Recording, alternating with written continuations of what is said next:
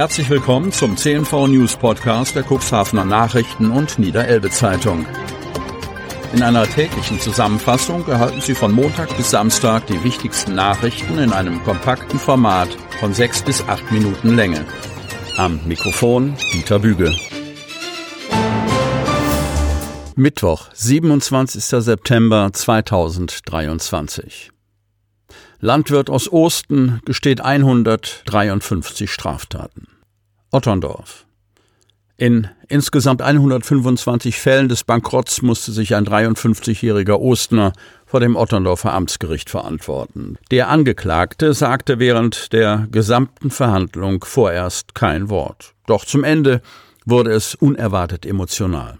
Als der Staatsanwalt die Anklage vorlas, nahm die Liste kein Ende. Jeder einzelne der 153 Schecks im Wert zwischen 40 und 6.000 Euro wurde als Straftat gewertet.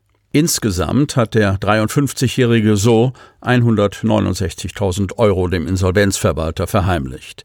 Der Angeklagte hat das Geld nicht für sich behalten, sondern bezahlte damit seine Mitarbeiter und die Reparaturen seiner landwirtschaftlichen Maschinen.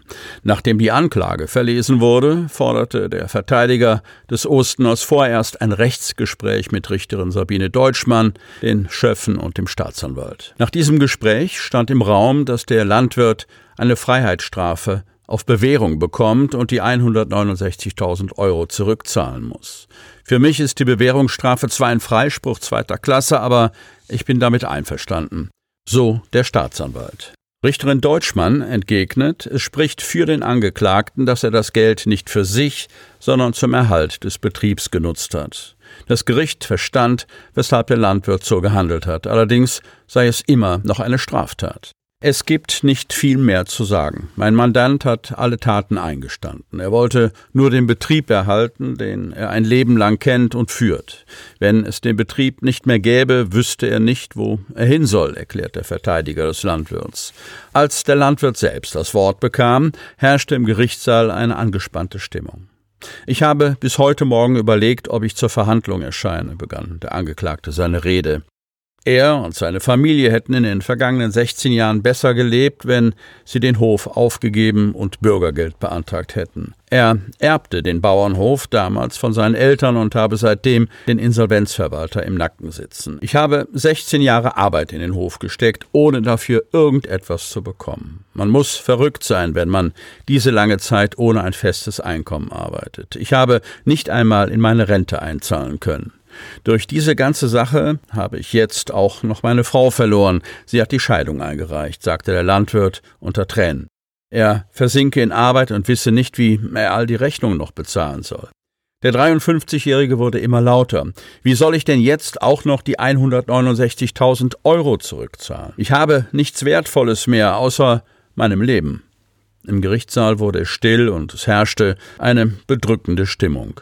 Nachdem der Angeklagte seine Rede beendet hatte, zog sich das Gericht für eine Beratung zurück. Rund 30 Minuten später wurde das Urteil gesprochen. Der Angeklagte wurde zu einer Freiheitsstrafe von einem Jahr und sechs Monaten auf Bewährung verurteilt. Außerdem muss er die 169.000 Euro wieder zurückzahlen. Hilferuf des Feuerschiffvereins. Cuxhaven. Seit Monaten liegt das Traditionsschiff Elbe I im neuen Fischereihafen und wartet auf seine Instandsetzung in einer Werft. Der ehrenamtliche Kapitän und Vereinsvorsitzende Bernd Petersen wartet jedoch immer noch auf den Förderbescheid für die mehr als 2,5 Millionen Euro teure Sanierung, damit das denkmalgeschützte Wahrzeichen Cuxhavens wieder fahrtüchtig gemacht werden kann. Die Zeit läuft dem Verein davon. Sehr schleppend und für uns kaum nachvollziehbar verläuft das Genehmigungsverfahren für die Bereitstellung der Mittel zur Instandhaltung unserer Roten Lady, berichtet Petersen, der in einem Brief an die Freunde und Förderer des Vereins um Hilfe bitten muss. Die meisten Hilferufe des Vereins blieben bisher unbeantwortet. Viele Ideen wurden einfach abgelehnt. Erst kürzlich wurde ein notwendiges Bauvorhaben abgelehnt. Wir wollen vor Beginn der Schlechtwetterzeit das Bootsdeck unserer Aufbauten mit neuen Stahlplatten schließen, um Schäden zu vermeiden und um heizen zu können. Die Stadt wurde über unser Vorhaben informiert und das Geld für die Stahlplatten sollte von uns vorgestreckt werden. So Petersen. Das Ministerium für Kultur und Medien lehnte diese Maßnahme zunächst jedoch ab, da ein vorzeitiger Baubeginn die Auszahlung der Fördermittel gefährdet hätte. Vergangenen Freitag wurde die Maßnahme dann doch noch genehmigt. Es geht also langsam voran, zeigt sich Petersen vorsichtig optimistisch. Durch solche Verzögerungen läuft dem Verein jedoch die Zeit davon.